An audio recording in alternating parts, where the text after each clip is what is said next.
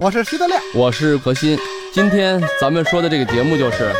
收藏紫禁城。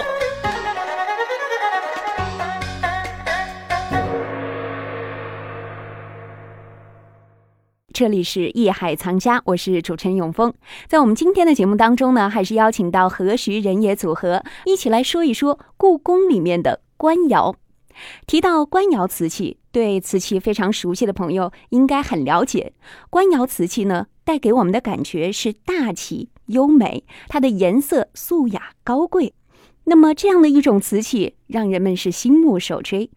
但是提到官窑瓷器上的开片，德亮则认为这是中国文人最为崇尚的病态美，而何老师呢却不同意。他会认为这是一种什么样的美呢？他会用怎样的语言来描述和形容这样的美呢？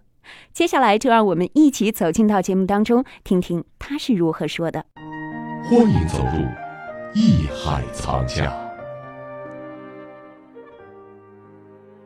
刚才这个咱们是全当一种啊文化的理解，这就是文化的一种魅力。我在想，嗯你看他这个德亮呢，就会这么说，诠释呢就是怎么会喜欢这么一种瓷器呢？但是从我的理解来讲呢，中国的这种文化绝不仅仅是一种病态美的文化。嗯为什么呢？因为中国人的文化讲究刚才我说的曲径通幽，就是中国人确实喜欢含蓄，喜欢什么内敛，就喜欢像自中国人的然一样中庸之道。嗯中国人不喜欢什么？不喜欢说来了就像，比如像西方来了就是咱们行礼就拥抱、贴面礼啊、拥抱啊什么这嗯种，不是？我我中国人讲究我什挺么？喜欢拥抱的。呃，那你你跟我拥抱吗？ 我知道你不就想电泳风吗？ 咱们叫做彬彬有礼啊呀、嗯很多成语啊，来个拱对吧手礼啊对吧？嗯和这作揖所谓的啊男男女啊，嗯授受不亲啊等等。当然，它有些宗教理性的东西，但是更多的原因就是因为嗯中国讲究一种距离产生美，嗯含蓄内敛，喜欢一种委婉。这种文化呢，给人一种思想的深邃。嗯，就是中国人喜欢的东西，永远是有思想，能让你思考的东西，嗯而不是简单的什么“哎，我爱你”直来直去，或者我怎么怎么样，不是这样。嗯这东西好不好？好，美，完了不是，你要去思考，嗯你要去看。中国也有一种像，比如你看咱们中国以前的，像你看关歌汝定军，那定窑，咱们原原来讲过，定嗯白，对，嗯白的非常纯净纯粹，但是是白的不傻不愣，白的不嗯单调，白的非常厚重，那它怎么就没有开篇呀？对吗？啊，嗯对你说像咱们龙泉窑，咱们以前中国人喜欢青瓷，为什么？青瓷像玉一般温润洁白等等，有这种非常雅的这种东西。嗯中国所有的文化实际都离不开雅，都离不开内涵。那到了这个歌谣的时候，就是中国人还喜欢变化，像他官说窑所谓变故，对，咱们说故官窑，我这里边有一个问题，老讲究什么歌谣、官窑，实际上在中国呢，在历史上官歌不分，嗯为什么呢？嗯大家如果去看一看就知道了。当然，现在我们在学术来说还是给它分开了，因为如果搞学术研究的话，官窑和歌窑呢还是有些区别，比如说开片的大小，嗯它釉色的体现不完全一样。开片的一个是大开片，像官窑就是开片大，而哦歌窑相对来说开片小。嗯，然后呢，官窑呢基本是是呈什么浅色白一点儿，然后歌窑基本呈什么青色的多嗯啊，或者是那种所谓就是就是冷色调的一些。所以说呢，他们俩的外表，包括这个最后历史上记载啊，嗯我们从历史书上可以查到啊，清史档啊，就是官窑有官窑的产地，歌窑有歌窑的产地，都嗯在河南，都在这个汴梁一带，但是产地不一样，烧制的方法也不一样，只是最后的效果接近。只不过现在咱们从学术啊，从咱们现在从这个研究的角度来说，我们都没有真正直接找到官窑和歌窑的窑口，这是我们现在目前比较遗憾的。嗯这个为什么遗憾？我我们从历史书上找到的证据，肯定证明是有这个窑口，嗯而且记载的也很详细。只是因为现在的汴梁就是开封嘛，嗯因为它是黄泛区，黄河泛滥嘛，嗯黄泛区，所以它现在的城市已经高出它原来的以前的汴梁啊有多少米？十几米，沉入地下了，等于咱们老城老的真正的咱们北宋时期的汴梁，已嗯经是在咱们地下十几米了。嗯这个老开封城不能挖，嗯咱们就使得咱们现在的官窑，嗯还有咱们同时的歌窑，它的窑址就成了一个谜。嗯，对，也就是说，咱们现在无法找到、确定和看到当时它怎么生产的这种官窑、歌窑啊。但是呢，由于我们有实物留存，由于我们有历史的史书记载，所以我我们来断定，肯定就是这个时期，哎，有官窑，嗯有歌谣。但是呢，从这个真正学术来说，光歌不分，为什么就讲？就是它毕竟它的很多特征是很接近的，嗯我们鉴定起来，我们欣赏起来，它有很多共性的东西，所以我才说呢，我说中国是这个人的玩儿的东西呢，咱们老祖宗喜欢的东西，包括咱们现在讲的所谓文化的东西，嗯它绝对不简简单单的是什么辉煌、病态、简洁，就不简单是这么几个名词所能概括的。它所具备的是一种体现了中国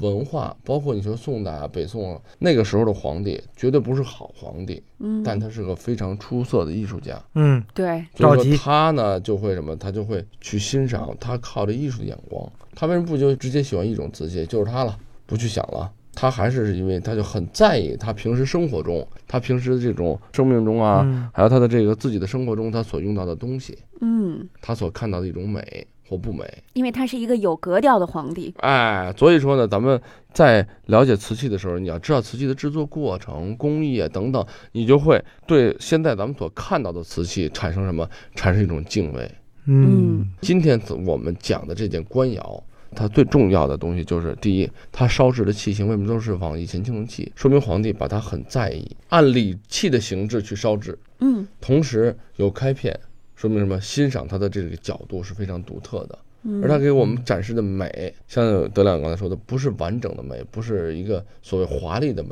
而是一种什么遗憾的美，嗯一种残缺的美，是一种什么发人深思的一种内敛的美。嗯有了开片，就如同有裂一样。但这种裂它没有真裂，要真裂了，那就叫残器了，嗯那就得打碎了直接埋了。所以说这里面还有一个有意思，就是北宋经历过南宋之后啊，咱们以前呢没有景德镇，南宋之后呢，这个时候呢大家就是一直在烧嘛，逃到杭州了啊，也没有那么大地方，然后就这个也没有那么多土。河南这个地儿很奇怪，郑州啊、开封这附近，它是一望无际的平原，所以它可以随意的盖什么盖这个窑址、窑口，然后同时呢有取之不尽的土壤嗯啊，它的土特殊的土做成胎质，对吧？嗯做成胎子再刷釉什么的。而到了杭州就不一样，水多呀，对没有那么多合适。它那儿的南方的土粘土不适合烧，嗯，啊水一多就化。嗯对吧？就塌了，这胎都做不好。那水太干的话，又成粉，也不结实。嗯它没法烧，不适合。你说杭州后来有没有？也有啊，它就后来有了它，嗯，咱们说叫做南宋的官窑器，嗯但是总的来说，比当时朝气蓬勃的北宋在当时开封的那个时候，五大名窑已经成型的时候，要差很远了。嗯嗯呃这个时候呢，皇帝呢就视察了解啊，发现这个江西的这个南昌的昌南这个镇，嗯哎，这块儿的土不错啊，什么的，这个地方也好，嗯哎，干嘛呢？正好景德年间嘛，就赐它为景德镇。为什么？把所有的工艺啊，把所有的这个瓷器在这儿给我烧吧，选一块好地儿，嗯赐了一个名字以后，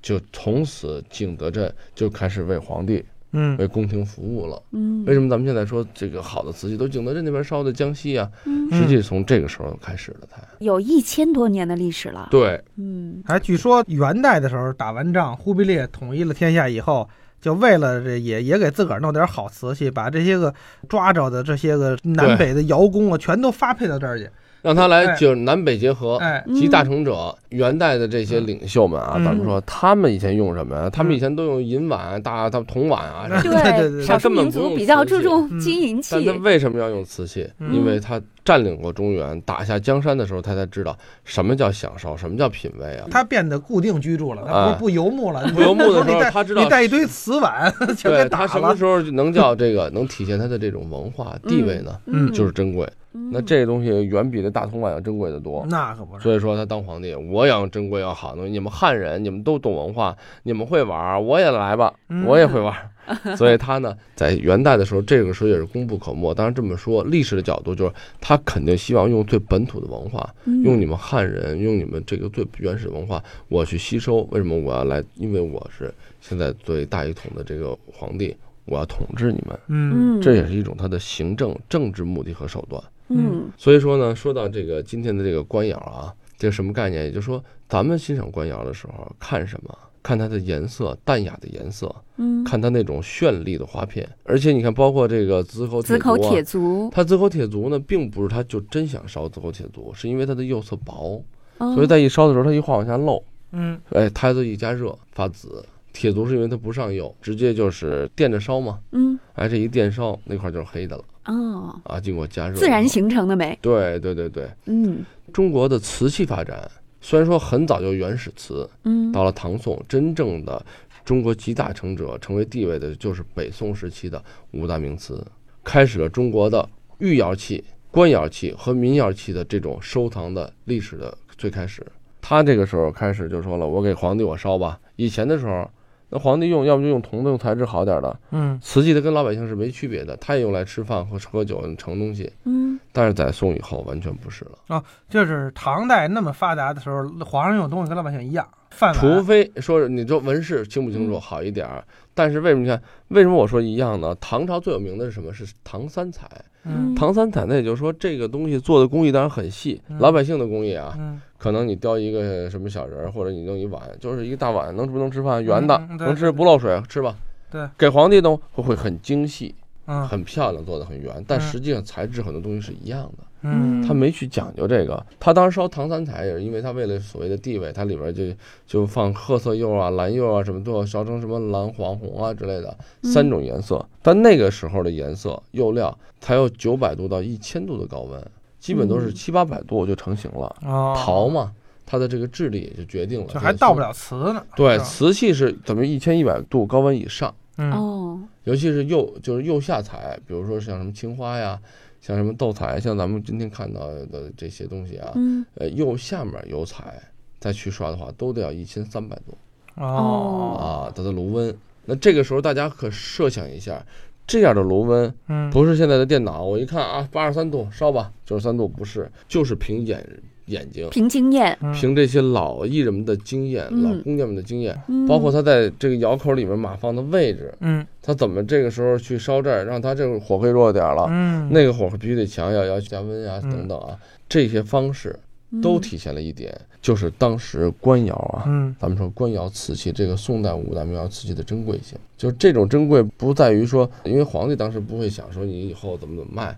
在他眼里想的就是我要最好的，我要嗯漂亮的。对我得最好用最好的，所以说呢，景德镇有全中国、全世界是最大的一瓷片的这垃圾场。为什么这一说起来也是远古的事儿，二三百年，就因为当时的工匠们给皇帝的御用品稍有瑕疵，嗯不符合这个规定的，直接就废掉，就菜了换一个人重新砌了埋了哦，嗯啊，不合格的他自己首先一百件东西出来以后，他有九十件他自己都不满意，自个儿先菜九十去，对，哦你就不用给皇帝看了，嗯而且有督陶官嘛，你不退不嗯行。所以那个时候对大家呢，我觉得就是不管是皇帝啊，还是百姓啊，还是往后的后人啊，嗯咱们再去欣赏这个官窑瓷器的时候呢，嗯就要抱着一种什么态度啊？就首先咱们要知道它的来历，嗯嗯第二咱们要知道它美在什么地方，嗯第三个呢，咱们就知道它呢后来是被什么人用。嗯嗯呃，为什么呢？在宋代的时候，刚开始有这种窑口窑制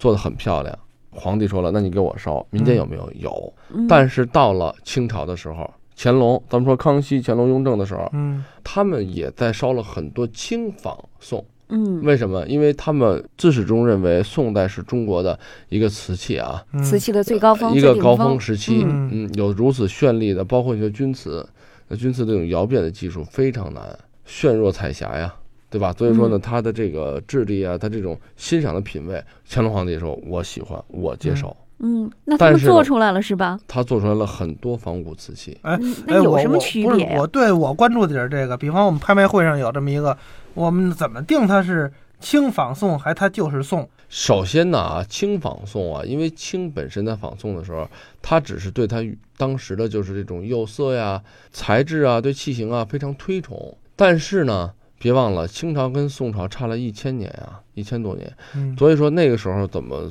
它有一个什么概念呢？我并不是为了作假，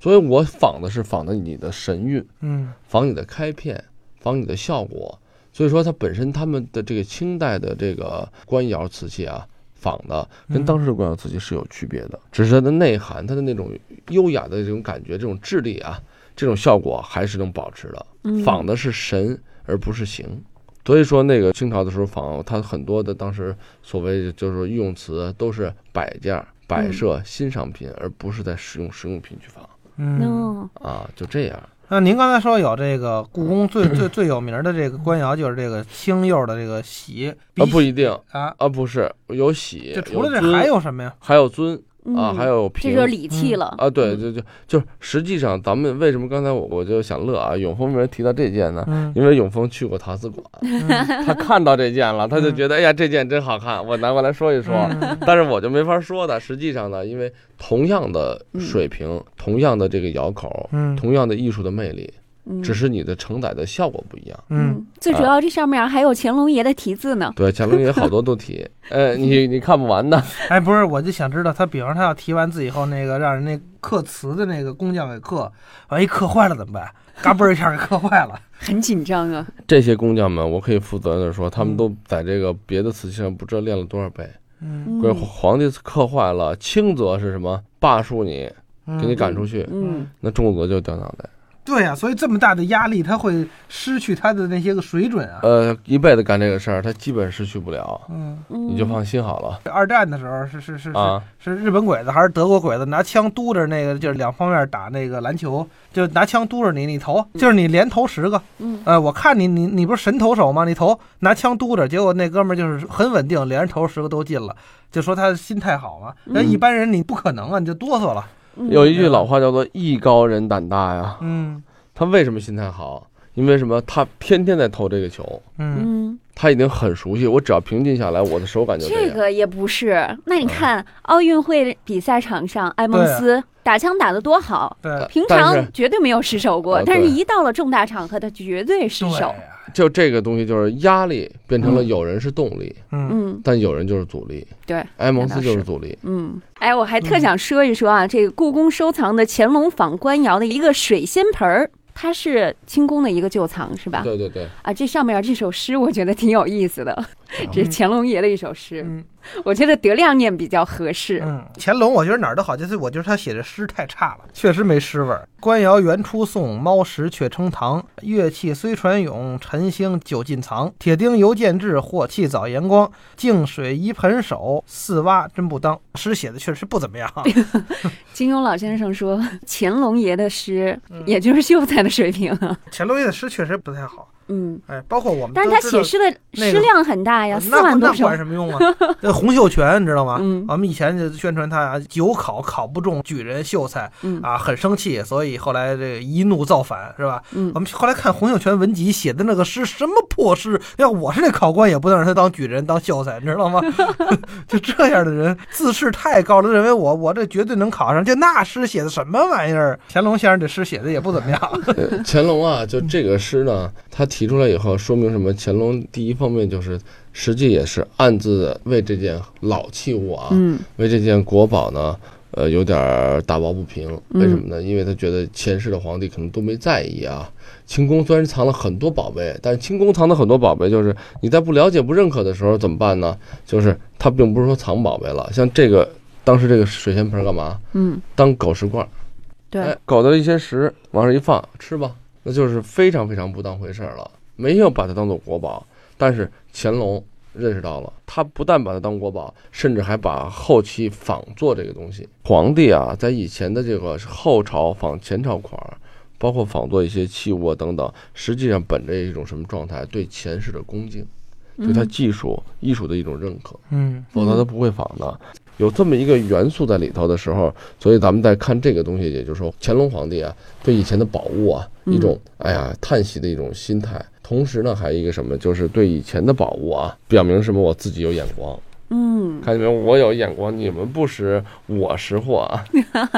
对我要吧？把它好好珍藏起来。哎，对，嗯，所以我们今天如果要是再去到故宫陶瓷馆的时候，我们就知道该怎样来欣赏官窑青瓷。对，看什么，怎么看。然后，当然，我也希望大家就是仁者见仁，智者见智啊，就是在搞这方面的欣赏、收藏还有研究的朋友们、听众们啊，嗯你们也可以去挖掘一下它的内涵、嗯，它的历史。哎，它的故事。对，比如说它是我我们现在已经考据，通过史料等等，就说它在这个开封附近窑址，会不会你们通过你们的研究，没准说，哎，不对吧？我怎么觉得河北也有啊？或者是什么湖北，反正临近那个河南的省份嗯，没准有它的窑址啊，或者有它就是接近的一种窑口的特征啊，嗯，或怎么样，这些都是有待咱们去研究和探讨的。嗯，这是一个开放的课题啊，哈非常开放，也比较固定。我们是嗯站在前辈的肩膀上，对因为很多前辈已经付出了很多努力来去进行遗址的考察、遗址的研究、嗯瓷器的这种分类啊等等。我想问问德亮，今天带着问题来，你觉得你有什么收获？听讲，但是在市场上遇到了这个官窑，还是不敢买。呃，不是，不管买，千万别买， 只要你买得起的价格，一定不是真的。但是我觉得这东西你只要不敢花钱买，那就说明你还没懂它。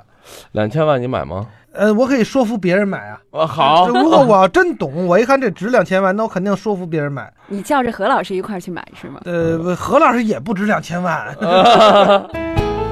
这里是艺海藏家。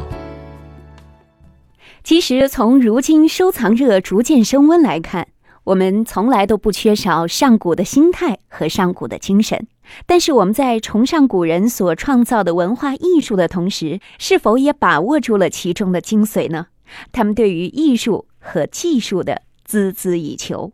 这里是艺海藏家，我是永峰，下期节目我们再会。本内容由喜马拉雅独家呈现。